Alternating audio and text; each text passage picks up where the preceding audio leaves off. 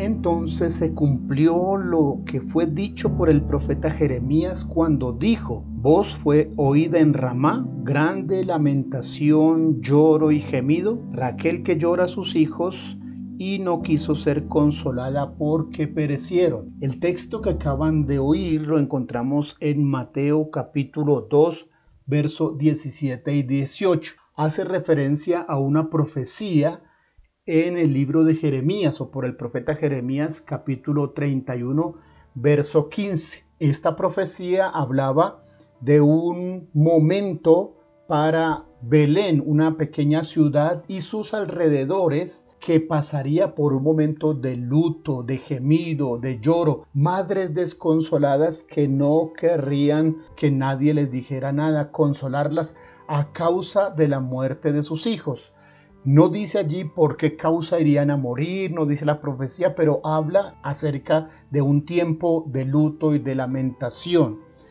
Se cumplió en los días de Jesús. Allí en el capítulo 2 dice que José, el padre de uno de esos niños, siendo advertido por Dios, por un ángel, de lo que iba a acontecer y que el rey trataría de buscar al niño para darle muerte, huye a Egipto es avisado por el ángel y entonces escapa y protege a su hijo, al niño Jesús, de esa amenaza y de esa orden de muerte. Pero los demás padres y madres de Belén y sus alrededores no estaban conectados, no estaban en oración, no estaban atendiendo a la profecía, se olvidaron las palabras, la advertencia de Dios y el tener contacto con Dios y no hubo otro padre que protegiera.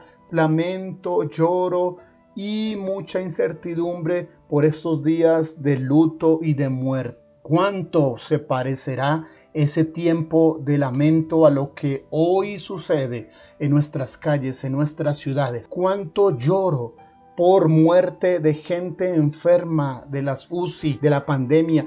Y cuántos hogares lamentando la pérdida de un militar, la pérdida de un joven, la pérdida de un familiar, la pérdida de un negocio cuánta lamentación hoy hay entre nosotros porque no estamos haciendo bien las cosas, porque olvidamos las palabras de Dios, porque nos alejamos de la advertencia divina, porque nos apartamos del clamor a Dios, de la solicitud de misericordia estaba profetizado y llegó el día, como también está profetizado en la escritura acerca de los días peligrosos, de los días difíciles. Está profetizado para los jóvenes que habrá días difíciles y complicados y por eso les dice a los jóvenes que se acuerden del Creador antes de que vengan los días malos. Hoy hay días malos, hoy hay días difíciles, hoy hay órdenes de gobiernos y de reyes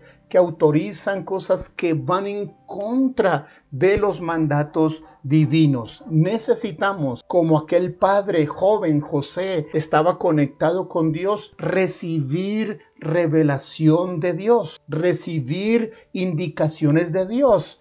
Escuche que en medio del panorama de muerte, en medio de la orden de maldad, de mortandad, Dios dio una salida. Hoy también Dios tiene una salida para los que quieren confiar en Él para los que se acercan a Él, para los que claman, para los que están delante del Señor como lo estuvo José. ¿Es usted uno de aquellos que quiere clamar?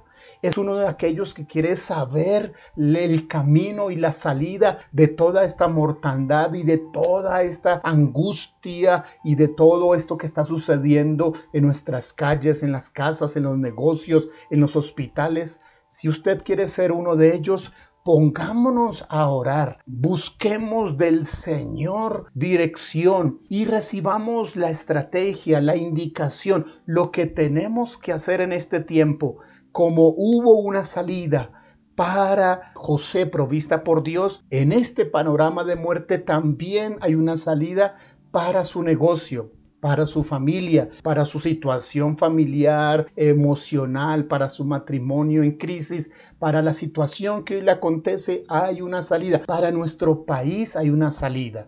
Así que le invito que hoy unamos nuestras voces, unamos nuestras vidas y oremos. Y mañana y vigilemos en las noches y nos unamos con otros creyentes y clamemos y clamemos todos estos días delante del Señor hasta que pase la indignación, hasta que se aplaque la ira, hasta que nos refugiemos y veamos la respuesta del Dios del cielo.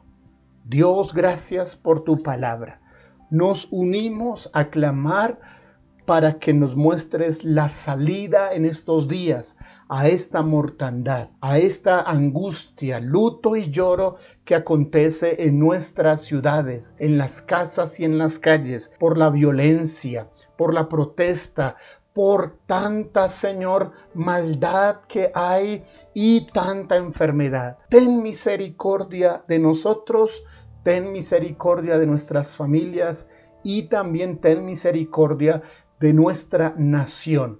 Perdónanos, Señor, por tanta corrupción, maldad, desorden, pero sobre todo perdónanos por olvidar tus palabras, por no hacer caso de tus advertencias descritas en tu palabra y por estar desconectados Señor, de ti. Nos volvemos a ti creyendo que tú te volverás a nosotros. Señor, ten misericordia y ayúdanos. Colocamos en tus manos esta situación de orden público, Señor. Oramos para que tú, oh Dios, intervengas trayendo orden, trayendo acuerdos, trayendo diálogo, trayendo, Señor, que las partes en conflicto puedan escucharse y tener soluciones sin que aumente el derramamiento de sangre. Señor, oramos que tengas misericordia y nos ayudes, oh Dios. Haz que se acabe esta ola, Señor, de maldad y haz que aquellos que están